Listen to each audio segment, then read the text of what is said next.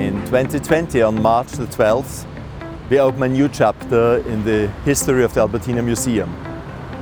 Due to the enormous growth of our contemporary art collections, we have in the meanwhile more than 60,000 artworks from more than 5,000 artists from all over the world, not only from Austria.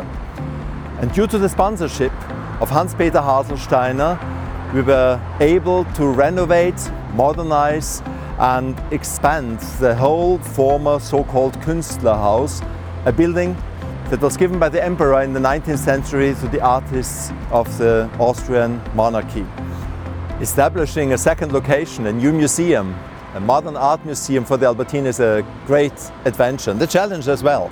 I'm really looking forward of welcoming the audiences from all over the world to this new museum. I hope you will see as well our old master exhibitions, classical modern art at the Albertina, as like as contemporary art at the Albertina Modern.